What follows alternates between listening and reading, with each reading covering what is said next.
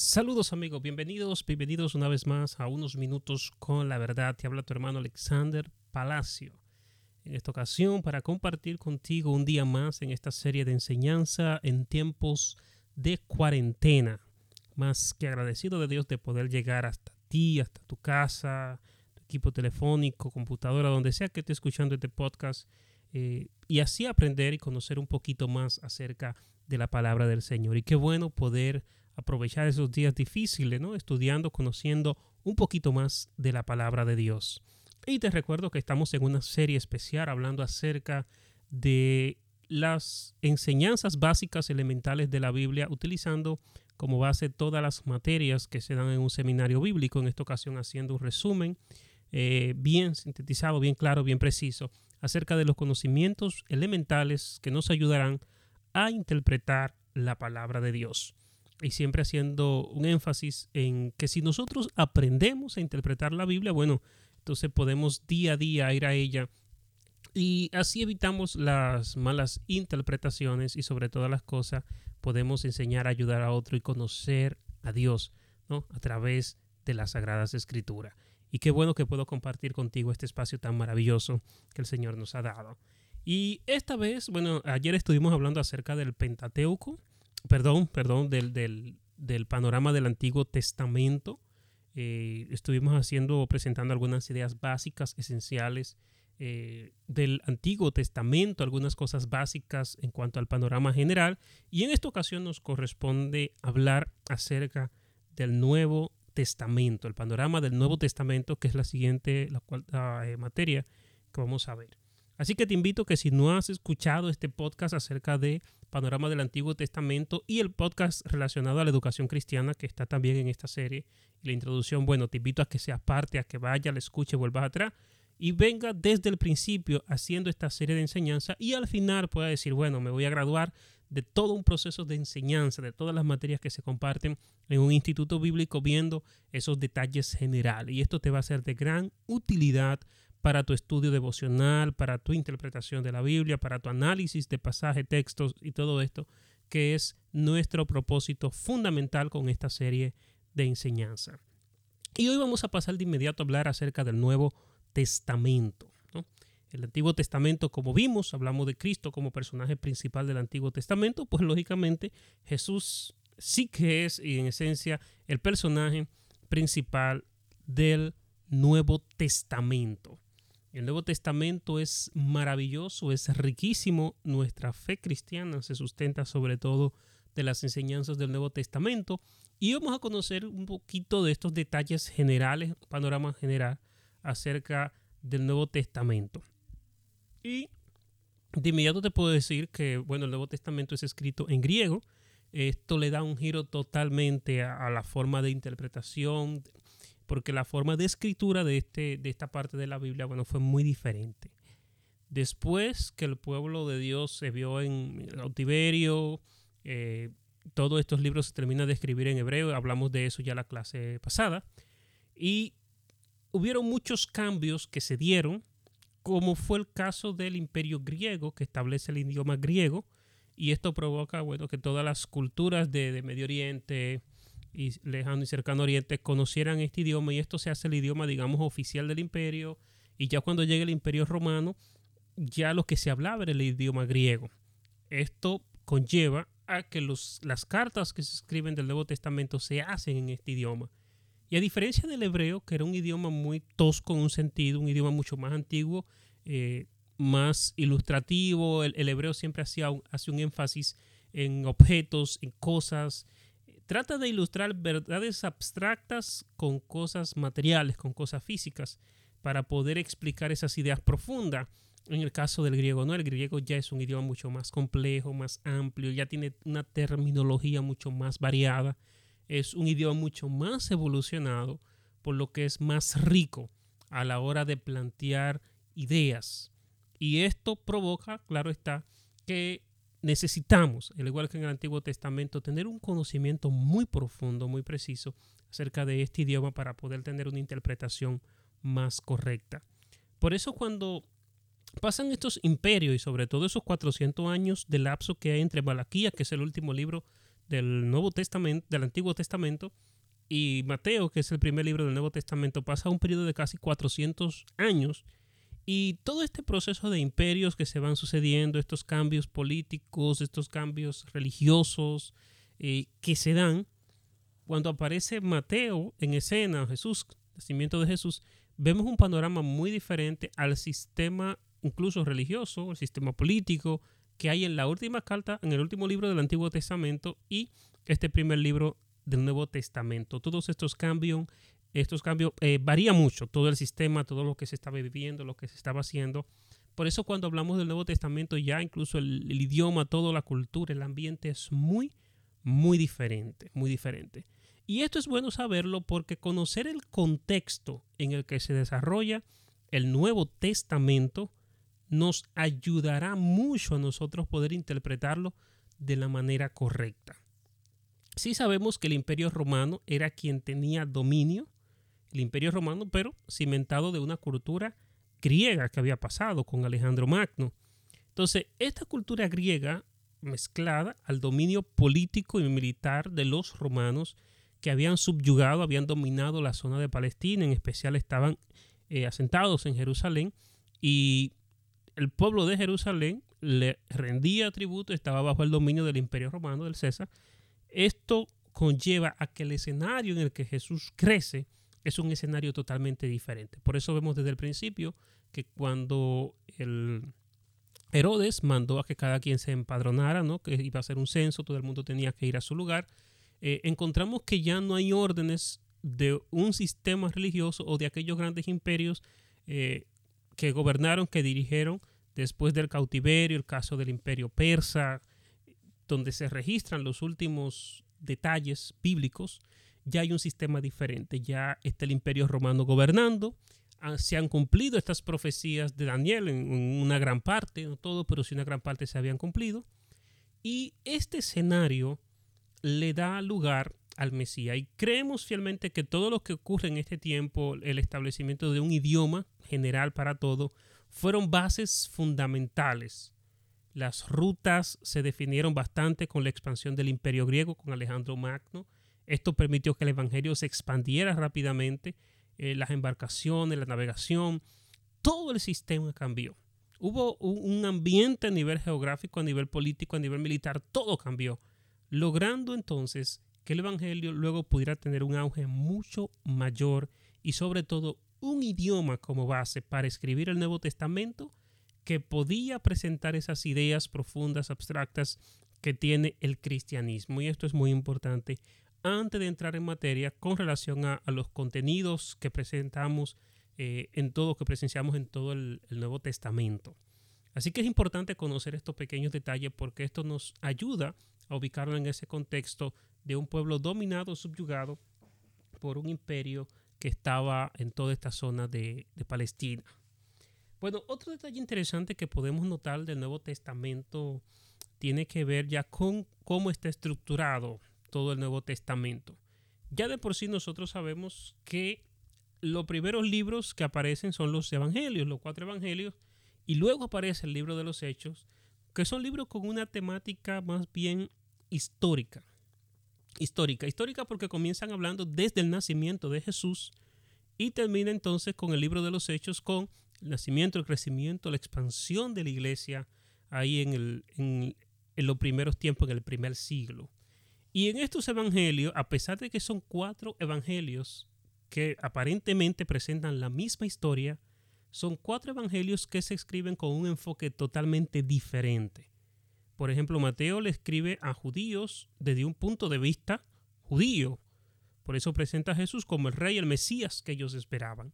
Luego encontramos a Marcos escribiendo, eh, escribiéndole a los romanos, presentando a Jesús como ese siervo que vino a redimirnos, que vino a salvarnos, ese siervo sufriente, que vino a ofrecerse como sacrificio vivo por nosotros.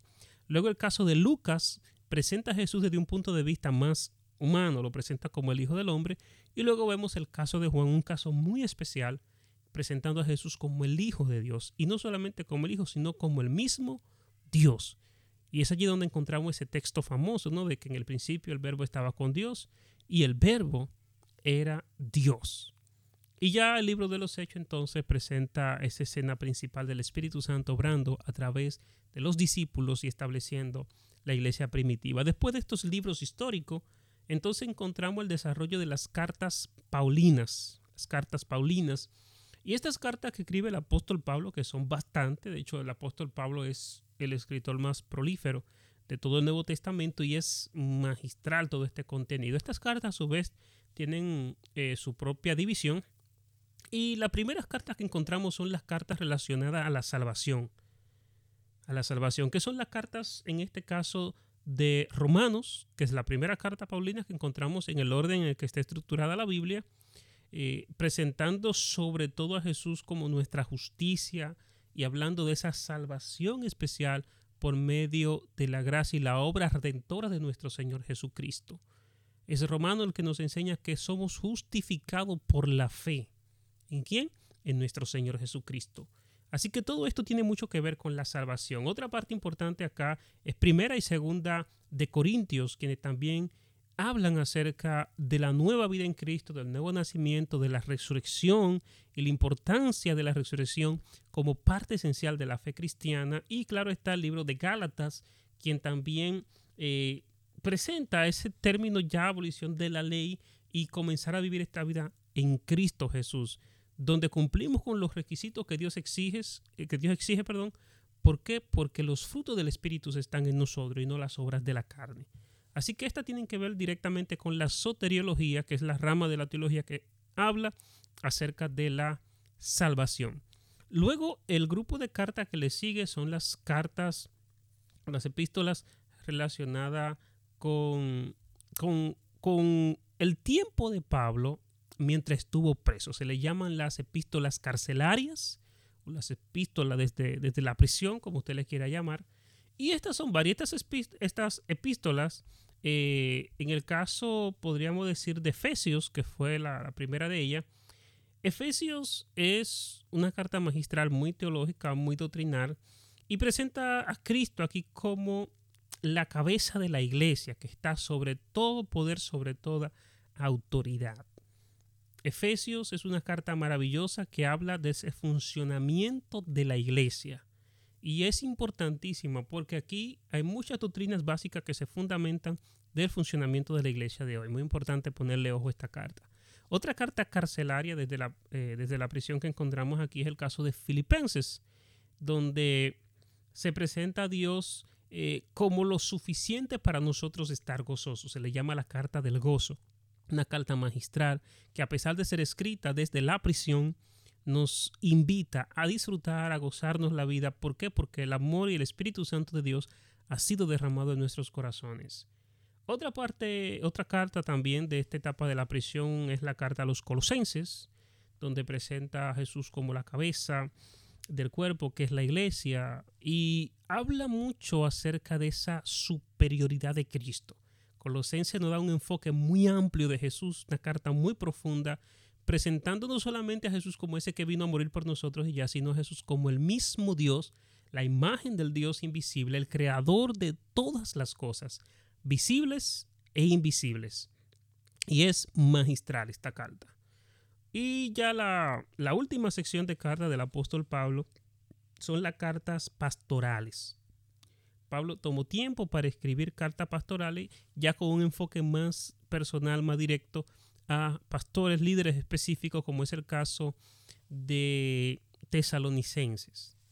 Caso de, tesalonicense, en que en el caso de tesalonicense tiene un enfoque más escatológico que otra cosa. Eso sí, sí podemos distinguir. Mayormente Timoteo y Tito son las que más se consideran como pastorales. El caso de eh, Tesalonicenses es considerada como una carta más escatológica. Escatológica tiene que ver con los acontecimientos futuros. La primera carta, Pablo hace algunos, da algunos detalles relacionados al fin del siglo, de cómo van a suceder la venida de Cristo, todo esto. Parece ser que hay algún tipo de confusión en la iglesia y luego en segundo Tesalonicense estas ideas son ampliadas y Pablo explica acerca de ese hombre que ha de venir, que ha de engañar a las naciones, el anticristo, todo esto y muy importante esta carta a nivel escatológico, que podríamos estudiarla a la par con Daniel y Apocalipsis también.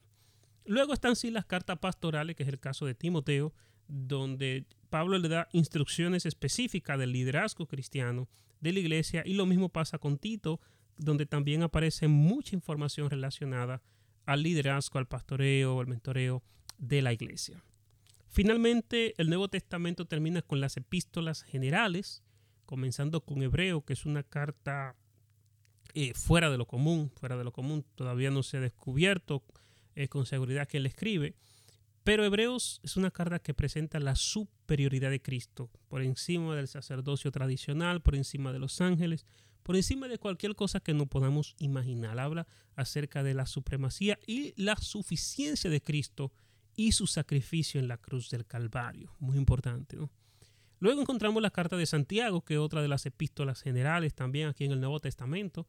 Y recuerden que Santiago es la carta enfocada en las obras. Es la carta que dice que la fe sin obra es muerta. Muy importante.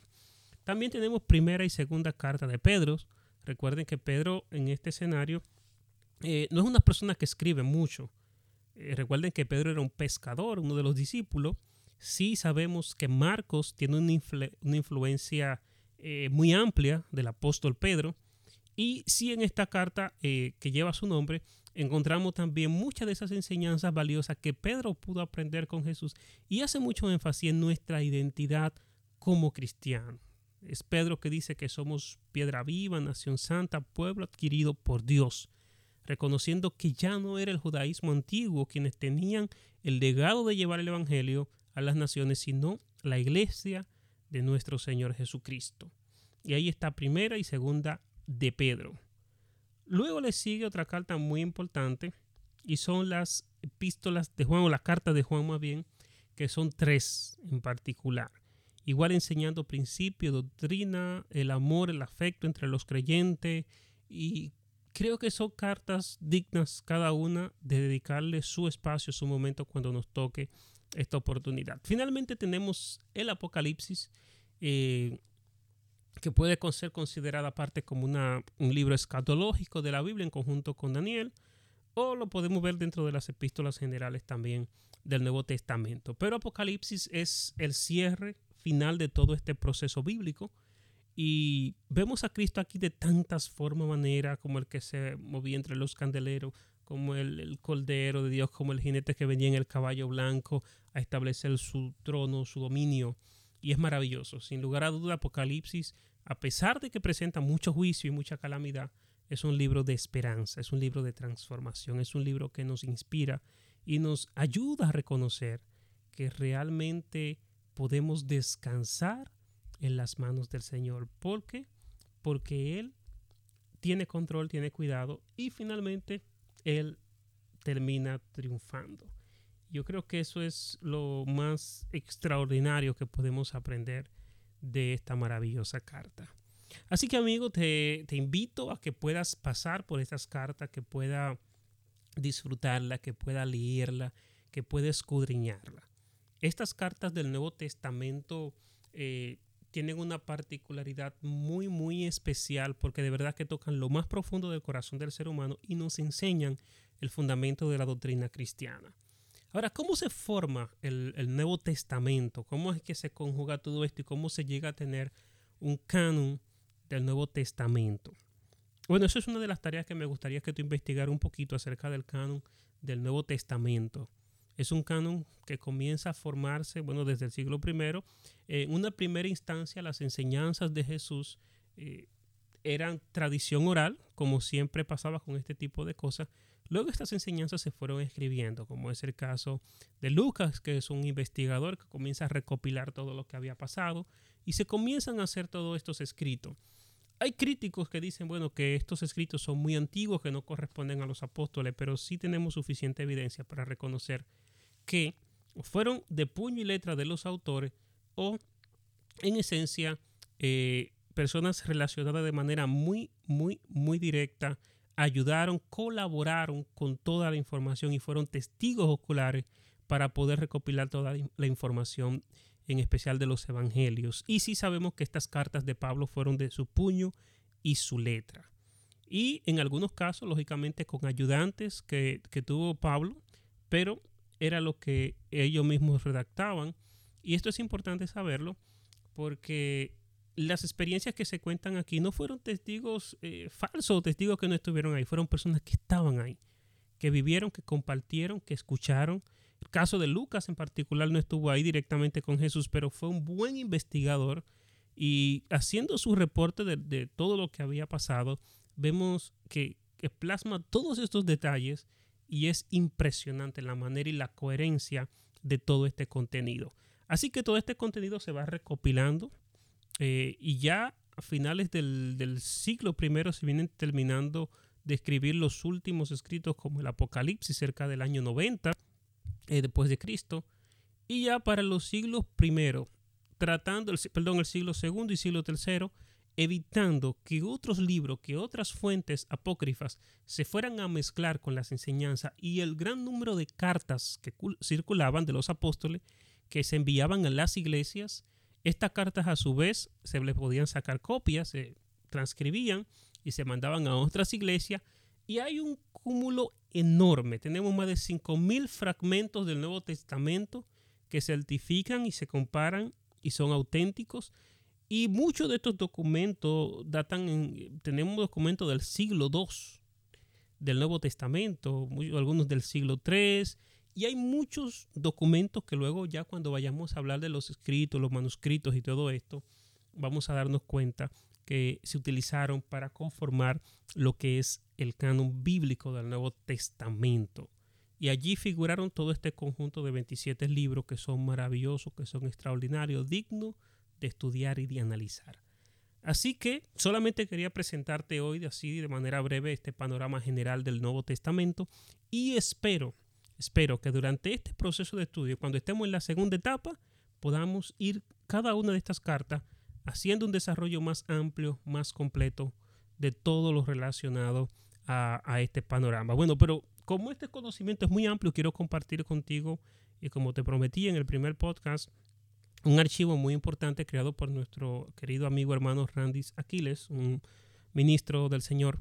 Eh, y lo voy a dejar, te voy a dejar en, en mi página de Facebook. Te voy a dejar el link donde puedes descargar este archivo maravilloso que presenta un panorama de cada uno de los libros de manera bien resumida. Si quieres leerlo, si quieres estudiarlo, bueno, te lo dejo ahí para que amplíe tus conocimientos. Así que amigo, hermano que me escucha, Dios te bendiga. Recuerda seguir esta serie de enseñanza en tiempos de cuarentena con un estudio especial de la palabra de Dios, donde profundizamos en todas las materias relacionadas al estudio de la Biblia.